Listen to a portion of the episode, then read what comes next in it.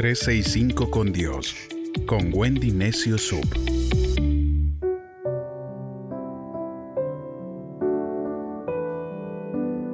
Primero de mayo. Encuentra esperanza cuando todo parece sin esperanza. El Salmo 57, versículo de 1 al 3, dice, Ten compasión de mí, Dios mío, ten compasión de mí, porque en ti busco protección. Quiero que me protejas bajo la sombra de tus alas, hasta que pase el peligro, Dios Altísimo. Te llamo porque siempre me ayudas. Tiéndeme la mano desde el cielo, porque tu amor es constante. Tiéndeme la mano, Dios mío, y sálvame de mis enemigos. Encontrar este salmo es un grito de protección en un momento complicado. Es abrirle el corazón a Dios y pedirle su ayuda. ¿Le has dicho a Dios, tiéndeme una mano? Ayúdame con esto. Necesitamos respirar esperanza para esta nueva normalidad a la que ingresamos después de la cuarentena. La palabra dice en la Biblia, Zacarías 9:12, Presos, váyanse ahora a la tierra donde está la salvación, porque aún hay esperanza. Prometo ahora darles el doble de cosas buenas por cada dolor que sufrieron. Algunos dicen que la esperanza es lo último que se pierde, pero ¿qué sucede con nosotros cuando nos ha pasado de todo y no queremos seguir creyendo? Dios dice que volveremos llenos de esperanza, no al 30%, tampoco al 50%, sino 100% esperanzados. Que te cautive nuevamente la esperanza Enciérrate en su prisión, enamórate de las promesas de Dios, porque después de todo lo sufrido, después de toda la lluvia, viene el arco iris, viene una gran recompensa. Y lo mejor de todo es que Dios nos dice que seremos dos veces más felices. Nosotros veremos la bondad de Dios en esta tierra, y todo lo que nos fue robado será restituido al doble. La Biblia dice en Romanos 4:18, por eso, cuando Dios le dijo a Abraham que le iba a dar una descendencia numerosa, Abraham lo creyó y tuvo esperanza, aun cuando aquello parecía imposible, y así llegó a ser padre de muchas naciones. La esperanza de Abraham se fortaleció porque constantemente escuchó a Dios decirle, vas a ser padre de muchos. Quizá tú dices, eso es con Abraham, y él es el padre de la fe. Pero hay una esperanza con tu nombre, así que fortalécete con esa promesa y medítala a diario. No escuches palabras negativas, ni personas negativas, ni más noticias negativas, ya que eso va a minar tu esperanza va a socavar tu confianza y hará que te amargues por dentro. Tenemos que sintonizar nuestros oídos con la estación llamada Esperanza del Cielo. Escuchar música con esperanza. Repetir palabras de esperanza. Tener amigos que hablen en términos de esperanza. Estamos viviendo un tiempo donde muchas personas, producto de la crisis económica, política y social que vive el mundo en general están perdiendo la esperanza. Porque la esperanza es el oxígeno de nuestra alma, es el combustible de nuestro corazón.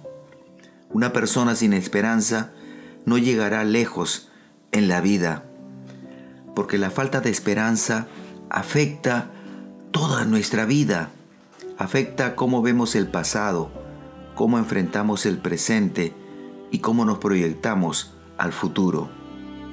La falta de esperanza produce desánimo, frustración, desesperación y por último, depresión. La Biblia dice en Oseas capítulo 2 versículo 15a, Allí le devolveré sus viñas y transformaré su valle de penas en entrada hacia la esperanza. Dios le habla a Israel en un momento muy difícil y le dice que iba a convertir su desgracia en bendición. Eso es una puerta de esperanza. Eso es lo que Dios hará contigo a partir de ahora. Convertir tu desgracia en bendición y te abrirá una puerta de esperanza. Dios puede abrir una puerta de esperanza aún en medio de una desgracia. No importa cuán difícil sea tu situación o cuán grave sea tu problema, Dios puede abrir en medio de esa circunstancia, en medio de esa adversidad, una puerta llamada esperanza. Él puede convertir el lugar de tu problema en el lugar de tu bendición. Él puede convertir el lugar de tu prueba en el lugar de tu promoción, porque no hay nada imposible para Dios. ¿Cómo nos llenamos de esperanza? Reenfócate en Dios. Las personas pierden la esperanza porque ponen su mirada en las circunstancias, ponen su mirada en los problemas o en las adversidades.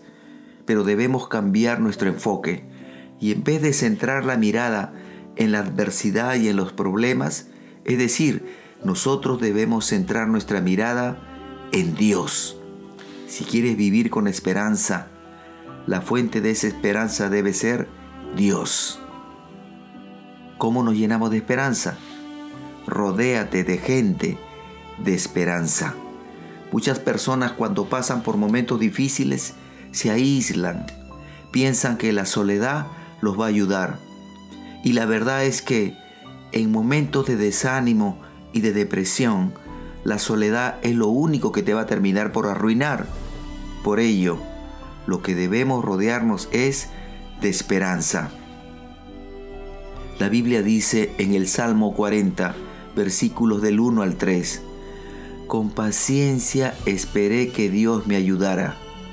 Entonces Él oyó y escuchó mi clamor me sacó del abismo de la desesperación, del pantano y del lodo, y puso mis pies sobre senda dura y firme.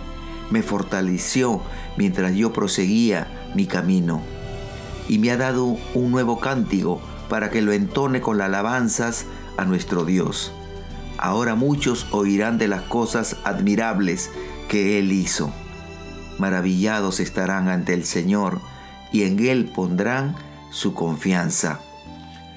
Clairbot Luz dijo, no hay situaciones sin esperanza, sino hombres que han perdido la esperanza ante la situación.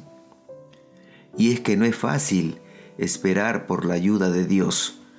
Y David entendió en este salmo cuatro cosas que hizo Dios por él. Cuatro cosas que hará Dios por ti. Primero, aceptó sus ruegos. Segundo, lo libró de la muerte. Tercero, lo puso en un lugar seguro. Cuarto, le enseñó una nueva canción. Cuando estamos en lo más profundo de la prueba, pensamos que no habrá salida, que nada sirve la espera. Pero hoy leí, hoy leí que Dios crea candados con llaves eso quiere decir que si hay un problema, también habrá una solución para ese problema. Si vas a cerrar una cuenta que sea la de mensajes negativos, tú mantén tu esperanza. Fácil es darse por vencido. Por eso debemos vivir llenos de esperanza. Aunque no veamos qué está haciendo Dios, así como leímos en el Salmo, Dios hace cosas tras bambalinas. No dejemos de creer en que va a ocurrirnos algo bueno.